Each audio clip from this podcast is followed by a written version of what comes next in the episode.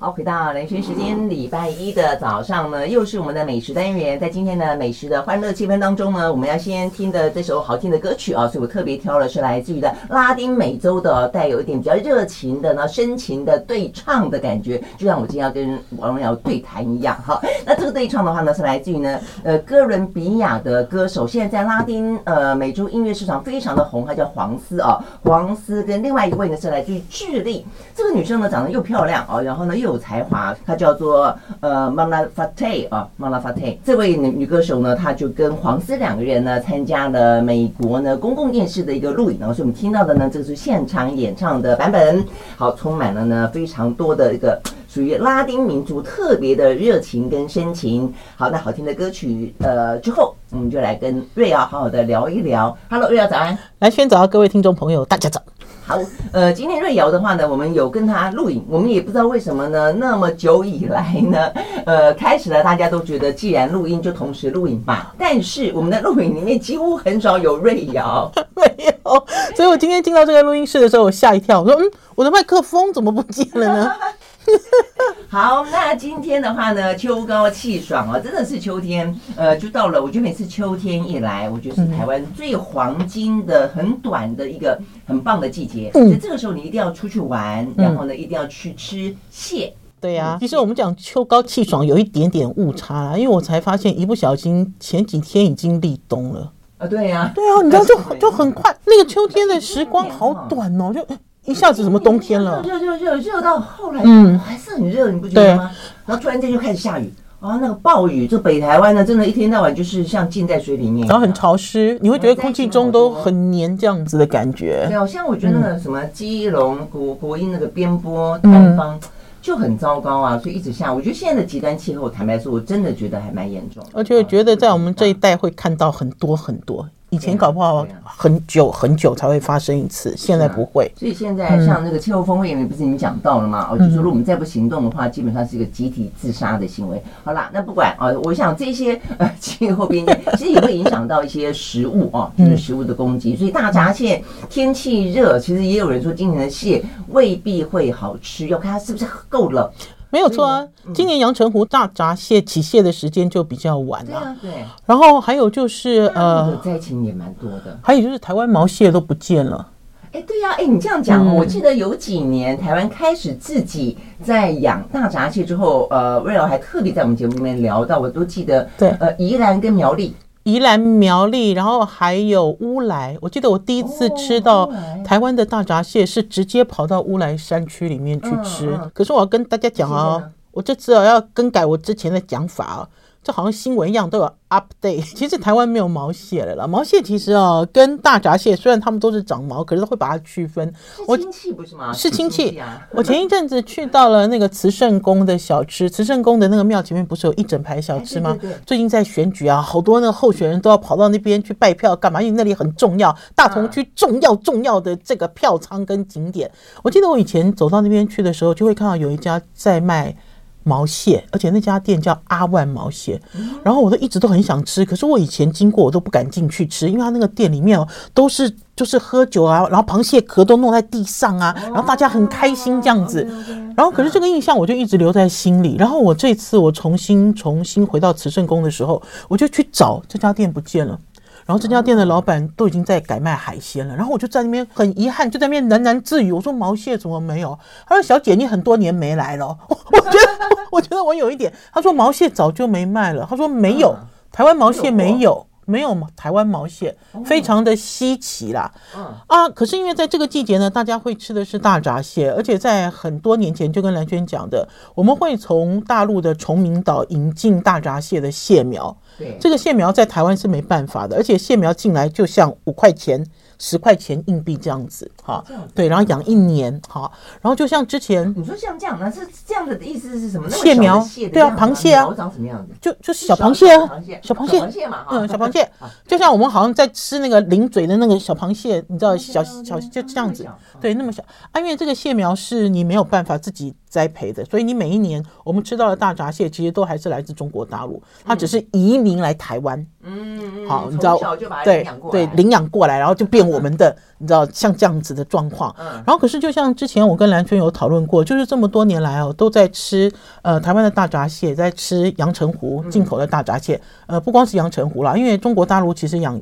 大闸蟹的地方很多，后来什么太黑龙江、嗯、黑龙我都还喝吃过黑龙江哎、欸、OK，我还有吃过英国进口的大闸蟹，我都还有吃过。哦、就是在当台湾有一段时间十几年前的时候，台湾人很疯吃大闸蟹的时候，嗯、大闸蟹的这个产地其实很多。嗯、可是我今年在前一阵子，嗯，有一个朋友约我去吃台湾的大闸蟹，而且那个时候他约我去吃的时候，他就说：“哎、欸，不好意思哦，老板说他很忙。”没有空接受你的采访，我那时候我就回他，我说台湾大闸蟹有什么好采访？就吃就是了嘛。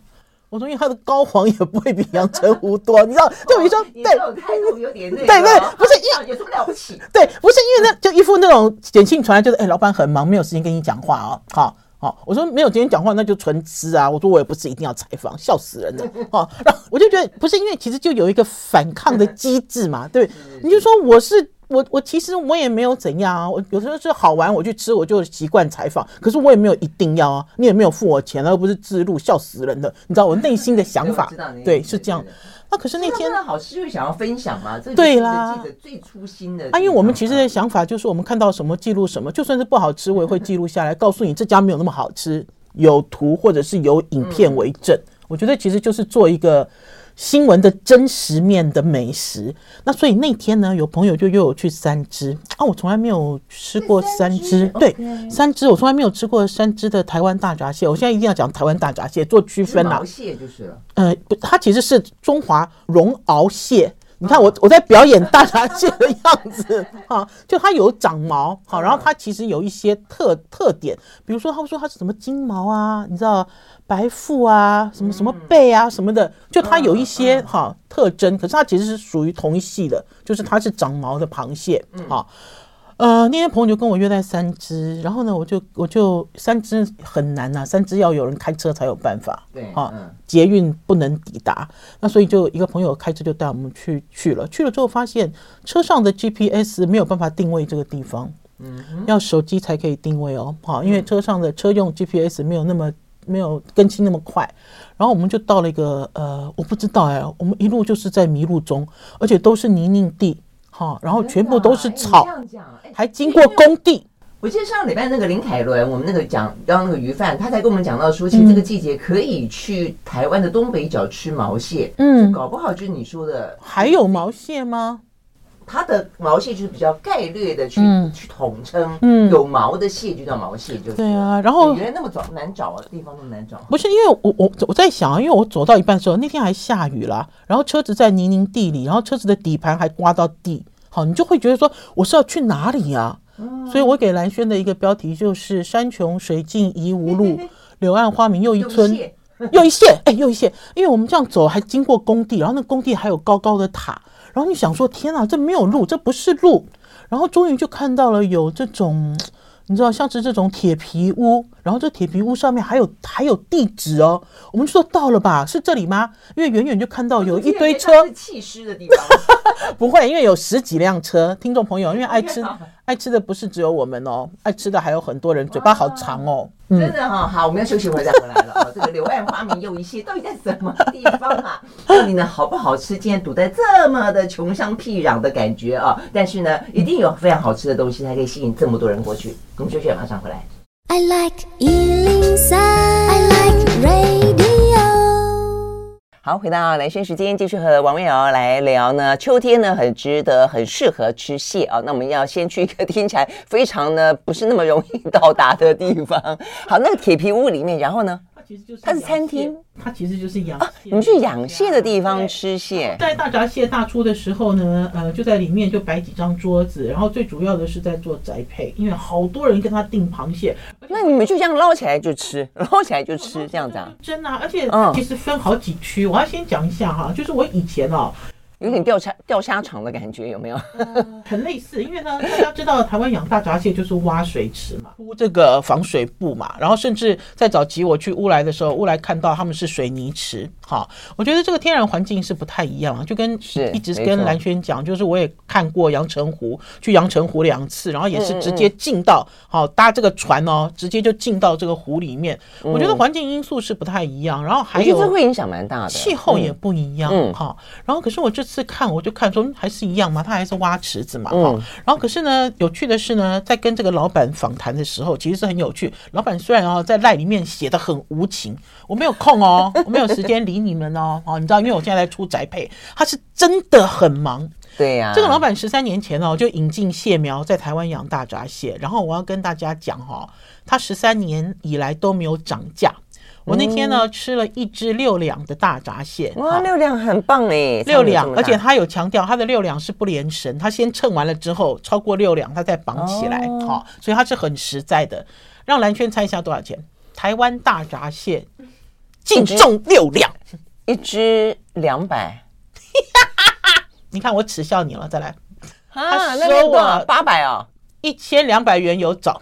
而且呢，他告诉我说是十三年前他就卖这个价格的时候，我老实讲，我真糟糕，我真的是假币，你等下币给我那么爱吃大闸蟹，因为我们是吃完了之后哈，因为因为是一个朋友邀嘛啊，因为朋友邀之后啊，本来我们本来就很爱吃很爱玩，我是因为看到就之前前一天啦，我其实有上网 Google 了一下，然后我就跟宝师傅说，我说海鲜给他请，螃蟹我们自己付钱，宝师傅说为什么？我说你去看他的定价。好，因为因为这个一桌十个人这样请下来不得了，好像在请吃白松露还是黑松露那种串片的那种那种。哎，你这样子哈，因为我有个朋友，每一年的秋天他就一定会送我大闸蟹。他怎么没送我？我认识他吗？所以你看，真糟糕！我这样子对他的感谢，本来就应该感谢，不应该跟价钱有有浮动啊。好，但是应该要更感谢一点。啊，因为我的想法是说，我们这个朋友很爱吃，然后他动不动就邀请我们去吃，因为接下来这么贵。接下来的知味台菜的那个红蟳米糕也跟他有关，因为他太爱吃了。可是我觉得就是因为有这么爱吃，然后又这么舍得分享的朋友，你要更珍惜他。你不能你不能把他掐死啊！就什么东西，就我觉得应该是要这样子啊。然后可是因为我那天去吃大闸蟹的时候，我有一个很深刻的印象，这个深刻的印象就是养大闸蟹的方法。已经跟我们想的不一样了，嗯，就跟蓝轩在讲，因为我很好奇嘛，哈，他虽然说不接受我的采访，可是我看他这样子，我就在里面就就 你知道就记者魂又出现，扬起来了，对不对？就拿着这个手机东跑西跑，我就闯进了他一个秘密基地。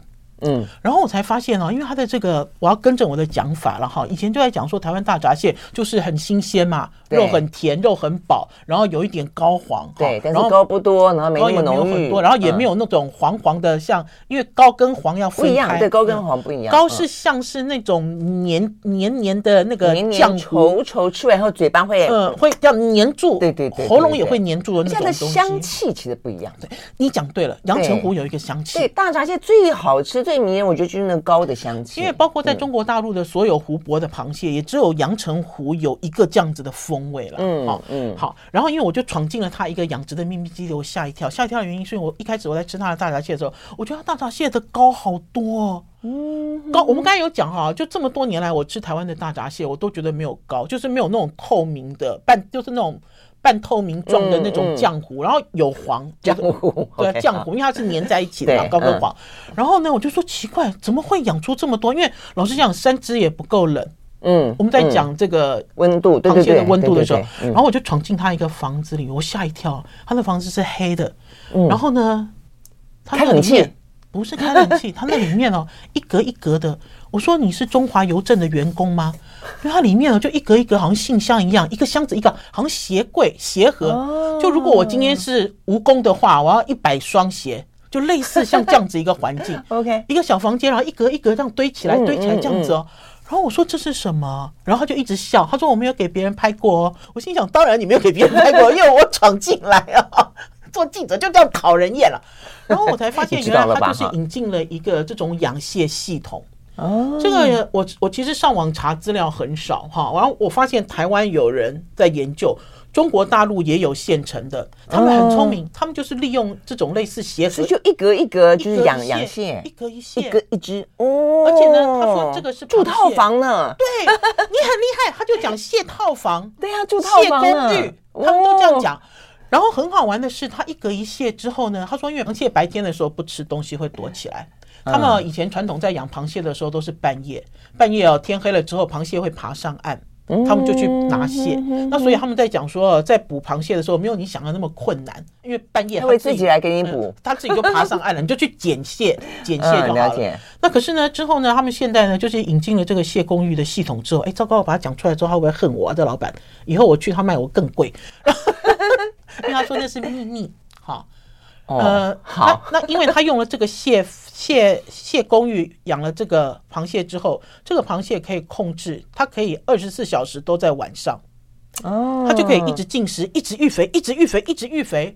尤其是螃蟹养到一段的程度之后，就一只一只就进到那个蟹公寓里面，这样子，所以很惊人哦。因为我知道它的膏黄，我很意外，我很意外说哇，怎么那么多？而且你这样咬一口，你粘住了。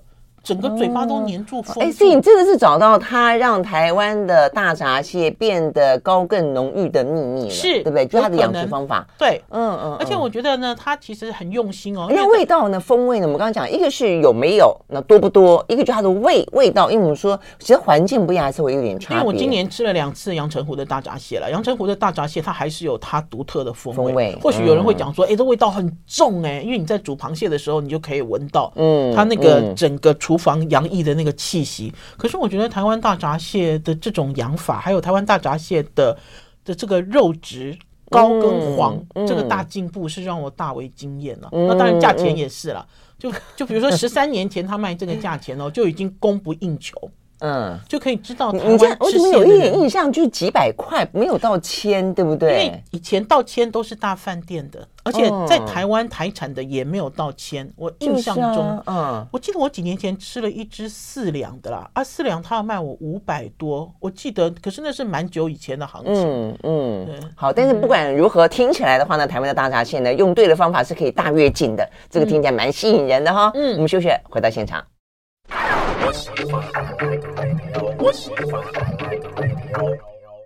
好，回到兰萱时间，继续和王瑞瑶来聊今天好吃的。我们要来去吃蟹啊，所以先是到了三芝的一个铁皮屋，嗯、然后呢，它叫蟹蟹农场，我们都没有讲。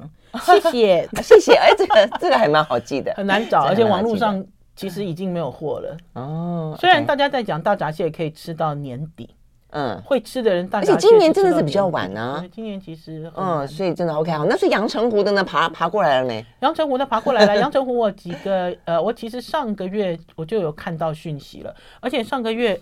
你知道我有参加一个那个私密社团呐、啊，嗯、里面都是那个吃蟹的吗？不是啦，中国大陆嫁过来的陆配的一个社团，然后里面好精彩，什么东西都有卖。这样子，我觉得因为陆配呃来台湾的关系，所以我觉得很多的外省菜在台湾就风味对就变了。我们上次有聊到过，我觉得很很很好，就是。因为以前在几十年前，五湖四海的呃人来到台湾，播迁来台之后，那时候带来一波味道。但是你看，经过半个世纪了，人家都变成什么样子了？各自发展了，我们也各自发展了。没错，我们现在其实重新接头啊，就重新在交流啊，对，味道就重新相遇。哎，我觉得那个味道啊，现在中国的味道其实是透过这些人慢慢在转进台湾，而且都你知道发光发热。对，所以我会吃到惊喜，我觉得还不错。像我上次就是我吃了吉林菜嘛，不管回回过头来，你吃周记食铺也是啊啊，对对对，你说杭州嘛，对不对？对呀，它其实影响到台湾的整个中菜，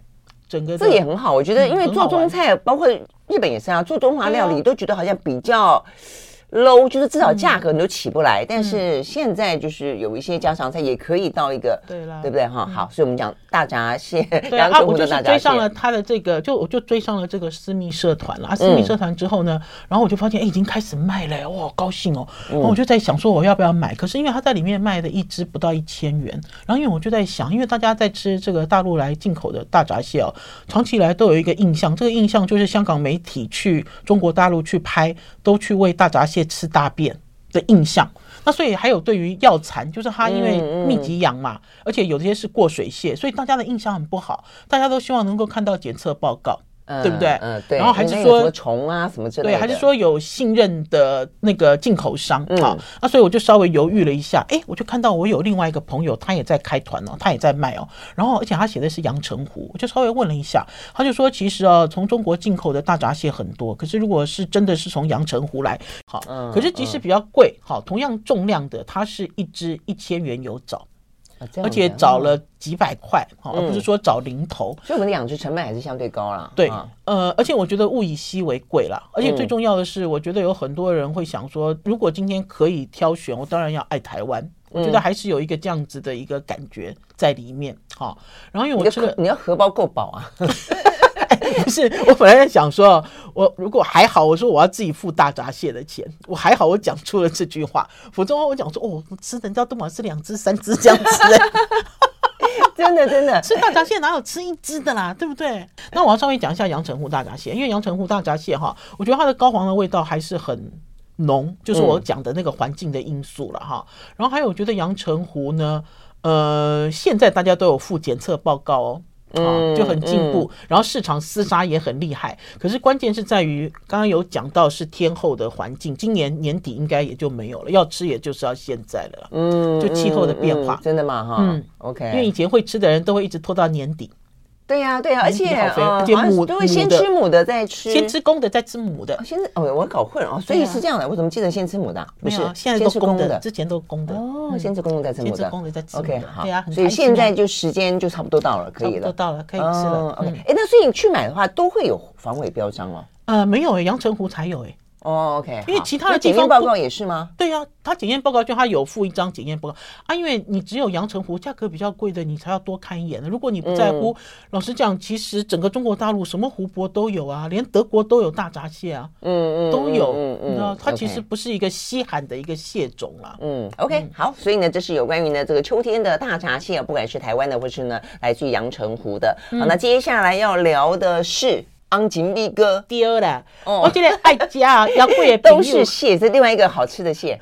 我想我要讲昂金碧哥之前要先讲一件事啦，因为呢，呃，最近都在吃螃蟹，然后就发现万里蟹出来啊，哈，大家都去自助餐啊，然后看这些螃蟹的这个这个这个像山一样的，大家拿螃蟹就。用啃的方式是真受不了，哦，真的吗？对啊，要细细的品味啦。对，有些时候像像我大闸蟹吃那个蟹脚肉，我真是懒得那个，我会先把它剪下来，对，然后我会我会给厨房，就说我留下来，你们去做料理。嗯哼，就是因为我我那天可能懒得啃了，那就让他去做料，不要浪费了。对啊，对不对？因为那天呢，有人又送了四只大闸蟹来我们家，然后呢，我那天呢花了四个小时把它剥成蟹肉。蟹膏跟蟹黄啊，你好贤惠哦！没有啊，因为因为大家知道，如果你第一时间不吃，你就要把它煮起来啊。嗯，那所以我那天花了四小时拆，拆完之后，隔天宝师傅就做了蟹黄拌意大利面。哇哇，家里有个厨师，老公还是不一样的。没有啊，因为你一剥之后，你立刻炒出来之后，他就用油把这个鲜味全部都封起来啊。你之后你要做料理，还是要做，就比如说你要去烧豆腐，你要拌面，你要煮蔬菜，你你立刻你就有一个万能酱可以用啦。真的也是，你们等于就有一整季的或者一整个月的蟹黄叉叉，没有那么多嘞，四只只有剥出一碗一点点，而且四个小时。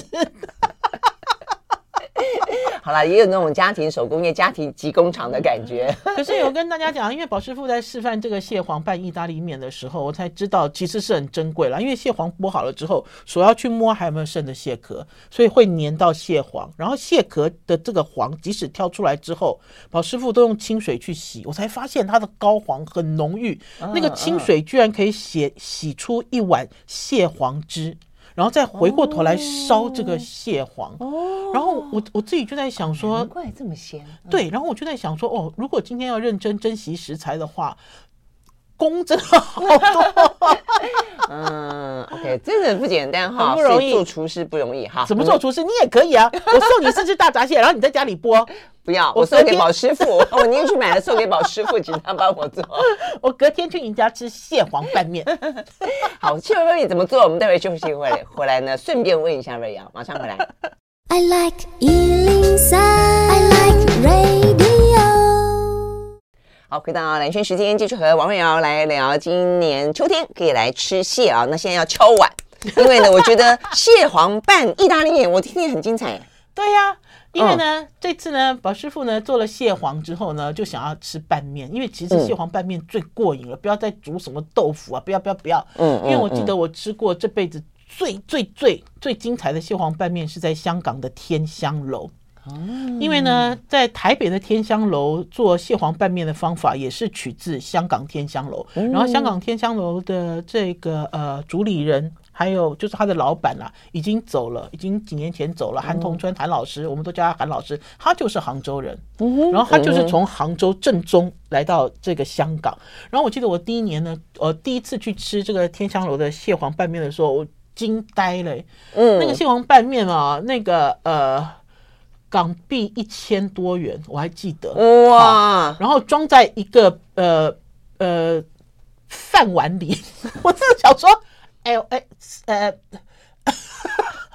因为小一碗，它其实是比较大一点的饭碗，好像比较重的那种比较陶，可是没有那么大，就不是汤碗的，也是一个饭碗。香港人的饭碗比较大，但是要一千多块港币，因为它就是蟹黄拌面啊，然后而且它就是很简单啊，就是很多我刚才讲的大闸蟹黄，而且它不是用别的螃蟹的蟹黄，用别的螃蟹的蟹黄就驴了，因为只有大闸蟹的蟹黄久煮不会老。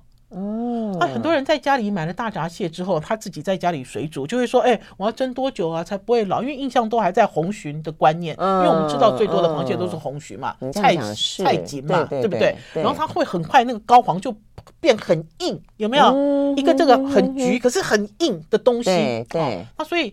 可是大闸蟹黄不会，而且大闸蟹黄有一个香气，很鲜气。对对对，但好像也不要煮太久，不是吗？我就好像煮十二分钟、十三分钟。呃呃，严格说起来要煮到十六分钟啦，因为他们是底漆类。我现在示范哦，因为现在有录影，他们因为是底漆类，哈，就像有的人讲说，哎，他们都吃什么腐烂的东西。他们本来就是要吃这些东西，然后因为它是底栖类的关系，所以呢，它也有很多毛，你怕它会有一些寄生虫，是不是？哦，真的，所以我好像都只煮十三分钟以前了，所以建议大家煮比蒸好。嗯，OK，好，因为有的人就说我要给它刷毛，不要了，就丢进水里面，就是这样子，很简单，十六分钟。然后呢，我记得我第一次吃这个大闸，就是大闸蟹的蟹黄拌面的时候，它的这个蟹黄好。多，但我问你，如果说真的是要自己做，你那天你说你花了四小时把它把肉跟膏黄跟拆开来，嗯，然后拆出来，拆拆出来，然后呢，然后呢，你就要用猪油哈啊，如果你没有猪油的话，你用食用油也可以，然后用葱跟姜爆炒之后，然后就去炒这个蟹黄。直接炒蟹，对，因为你要用油把它包住，就是你要把它的鲜味包在里面，然后加一点盐，加一点糖，然后最重要的要加一点花雕酒，因为这是江南的料理，你要勾出，然后最重要的还要加，你没有给你了，就是不不是蟹黄，我没有给你镇江醋，因为 我我就没有，我就没有蟹就好，你知道兰萱的眼睛这样，他以为我要给他蟹黄没有？镇江醋，为什么？为什么闻到了镇江醋，你就想要吃大？你就想要吃咸的。哎，你这个人还真真够朋友，有点夸张。我现在正在算一只螃蟹 一天一辆车子，然后呢给你轮子，你就 看到轮子就会想到要买个车子，对对对，就是你就会勾出那个味道。然后我就跟你讲，蓝轩，好了，那你变大闸蟹出来，我帮你剥啊，我帮你弄啊，我帮你煮一一一一碗蟹黄管你。然后我就觉得，因为你我刚才就有讲嘛，我们四个小时播这样，对不对？可是那次在香港天香楼，老实讲，它的蟹黄也就是一碗。然后这个面，然后最重要，它那个拌面哦，拌面要用热锅去拌，热锅里面放猪油、放酱油、放酒。好，这样我们刚才没讲，所以你先炒完了这个呃蟹黄、蟹膏之后，然后就把面放进去拌。不是不是不是，蟹膏、蟹黄弄好了之后，我还没有讲完啊，因为你还要加那个该洗水的那个洗蟹水啊，很珍贵啊，金黄色的，加进去就收一下啊，洗不洗？收一下之后，用一点点太白粉水去勾芡。然后你的蟹黄酱就好了，然后这个蟹黄酱。就可以放在乐扣盒里。如果你舍不得吃，要珍贵吃，嗯，老实讲，那个就可以放很久，因为它油封，把它用油把它封住。然后面条煮好了，尤其是意大利面，我现在才知道哈，中国大陆卖的最好的意大利面是宽扁面，不是我们吃的那个圆形哦。宽扁面就是有一点点像阳春面这样子，嗯蓝圈应该也吃过。嗯然后它边边有一点点薄薄的，对我大概知道宽扁面。我我以前不知道为因什么，因为都真的很宽啦，对不对？啊，因为我们讲宽扁面，你都认为是宽面，没有，就差不多。但是要有一点点扁扁的，就是对，有一点嗯扁扁的。然后因为之前呢，就有一个意大利的那个贸易商告诉我说，中国大陆卖的最好的意大利面就是宽扁面。为什么？因为沾到的这个蟹黄的面积最大。不是，他们中国大陆觉得这个意大利面最像中国的面，就是最像我们中式的面条，所以它卖最好。接受度比较高。然后呢，这个因为我们用的是意大利面去做这个蟹黄蟹黄拌面，意大利面要煮软，嗯不能煮 al dente，OK，你不能把它煮的硬邦邦，因为你做硬邦邦，它不能酱裹不上去。嗯嗯嗯，然后还好还好，我们那次啊选的这个意大利面呢，它煮到很软很软，它也不会也不会淀粉跑出来，然后所以包上了这个蟹黄酱，好好吃。我刚有讲哈，一开始这个拌面要好吃哦，不要这样子直接下去拌，因为面没有味道，而且浪费了蟹黄。你这个面呢，要用一个锅子，先用一点猪油，然后里面呢加一点酱油，也是要加一点花雕酒，加一点点糖，然后把这个酱汁加一点点水。把它做成酱之后，再把刚刚烫好的面放进去拌，先拌了面，对，嗯面有味道，再去浇蟹黄丝。哦哦，我那天要吃到我都站不起来了。我那天老师傅说，明明就说要煮一人份，你就要煮煮三人份，因为我太久没有吃蟹黄拌面了。你你这样四个小时播出来，都一次就把它吃完了吗？没有，我现在还剩一点点，我不敢告诉你，怕你跟我要。我只剩这样子一点点哦。我们今天就两个人煮了三人份的意大利面，吃的好爽。好啦，有人有人的声音听起来有一点嗯，不好不好意思，这个当众跟你要那么一点点，待会儿再那个用恶势力，用那种求情的，非常好吃，而且我觉得。呃，应该是讲说把这个蟹的料理做得好高级哦，那所以我就在猜到底是谁发明去剥蟹，然后又可以很利落，又可以把这个风味锁起来。你休息，我再回来讲。我们先待会儿要讲一下好昂金，马上回来。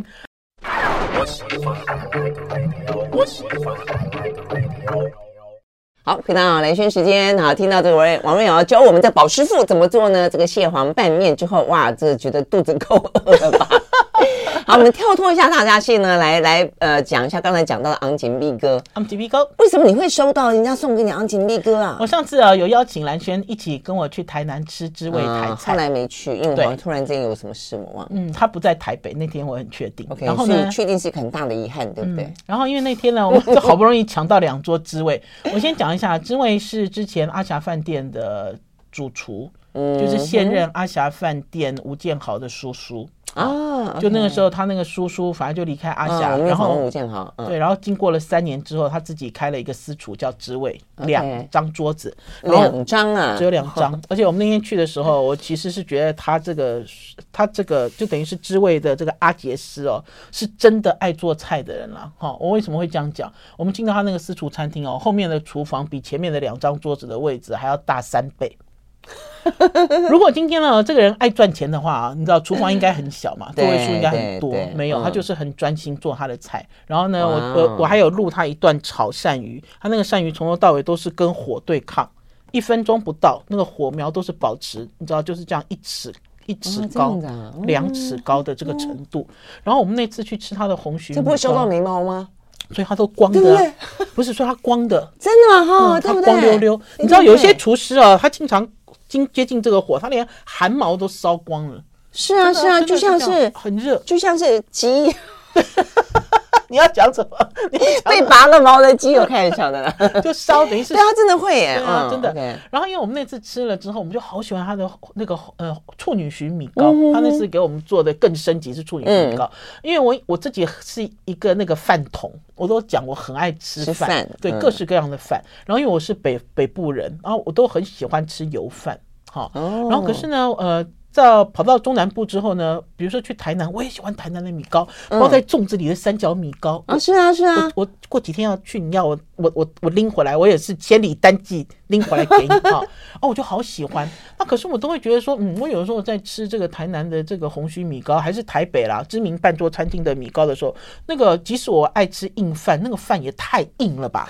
哦，未免 未免也太硬，嗯你会这样认为吗？会哦，就是烤丢烘啊，而且安诺啊制作过程，嗯可是我那次去吃了他的这个滋味的红曲米糕之后，啊，我印象好深刻。我说怎么那么柔软，怎么那么香？嗯，软软糯糯对，而且里面那个头刀哦也是一样，因为台南人的菜种都只包头刀，里面有包头刀，然后那头刀这样子一顶哦，都呼起这样子的感觉啊，所以我印象很深刻啊。那时候阿杰师就在讲说，他的米糕跟别人不一样，人家的米糕是油饭归油饭，螃蟹归螃蟹，他会把两个放在一起蒸，他所以我们在吃他的米糕的时候，它有鲜味。然后我吃到了之后，我就惊为天人，因为我从来没有吃过这样子啊，这个就让在我留下一个很深刻的印象。然后一样也是爱吃螃蟹的那个朋友，他就是台南人，他呢几天前呢，他就靠借我的名义就去跟阿杰斯塞奶，他说瑞瑶姐想要吃你的红曲米糕，哎，你愿不愿意？你知道做几份让我们外带？因为老实讲，他一天只开两桌，然后他都是做手入菜，他没有那么多时间做。然后因为他打出了我的名号之后，那个阿杰斯就说好啊，我们大家好高兴。原来那米号那么好用，我下次也要试试看。不是因为很高兴，因为我那天跟阿杰师访访谈的时候，阿杰师讲了一些东西，我其实是心有戚戚焉了哈，不管。然后结果他就答应做了，做了之后呢，米糕赶快哦，就比如说算好时间，下午三点去拿，然后开车直接从台南杀回台北，趁着米糕还热的时候送进我家。哇，哎，你这个朋友还算是没有招摇撞骗，哎，就是阿杰师至少还送给你。对，阿杰师跟这个朋友没有，他又多买了五份。然后因为阿杰师呢，跟这个朋友等于是他们这个盛情。当你收到这个米糕的时候，你真的觉得好开心哦。然后就想说，天哪！打开之后，大家知道那份米糕是完整的米糕，里面大概有五只红鲟，没有那么大的红鲟的。可是因为就很饱满嘛，那就开始开吃啊。可是怎么吃得完呢？对不对？所以一样，就跟刚刚我们在上一阶段的时候讲的，我们其实在做这个蟹黄料理的时候，很多人会。按照我们的方式，比如说拆了大闸蟹，拆了沙公，就像你们现在去鼎泰丰，鼎泰丰现在有蟹蟹黄小笼包啊，然后它就不是，它就不是大闸蟹。那所以如果在秋天的季节，你有很多螃蟹要吃，还是很多螃蟹料理很多哈，你都吃不完哈，就是这一招，就要把螃蟹的蟹肉跟蟹膏、蟹黄拆出来。所以那天晚上我又拆了四个小时。但是多到可以让你再猜四个小时，这个盛情对，对，而且呢，因为他用的是红鲟，而且呢看得出来他那个膏黄都好饱满，照片会给蓝轩看，让蓝轩流一下口水啦。这个有点过分了。可是因为它是跟着米糕一起蒸熟哈，那所以这个蟹肉呃会比较呃应该是讲说，我就把它直接拿来煮粥。直接拿来炒饭、oh,，OK，好，因为我就没有经过过油，对、嗯、我没有经过那个手续，因为我要用别的方式来吃，哈，然后就会发现说，哇，真的好鲜美。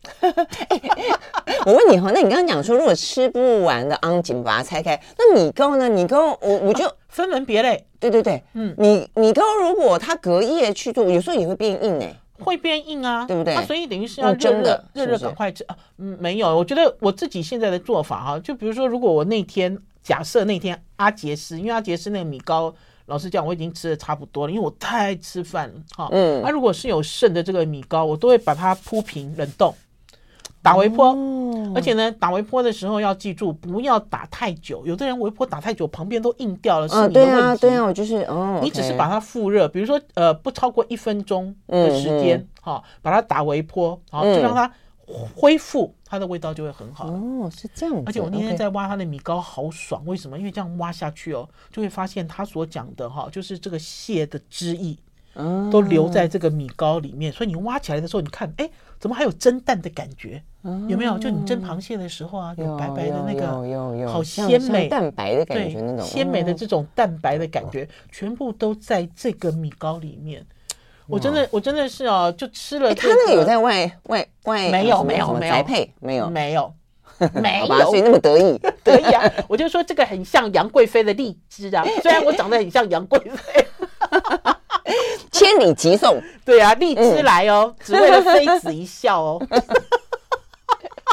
人人家只有一笑，你也笑得太豪迈了，你笑到这种程度，太高兴了。OK，真的太开心了。好，谢谢谢谢，听得很开心，然后瑞瑶吃的很开心。OK，时间到了，谢谢，拜拜，拜拜。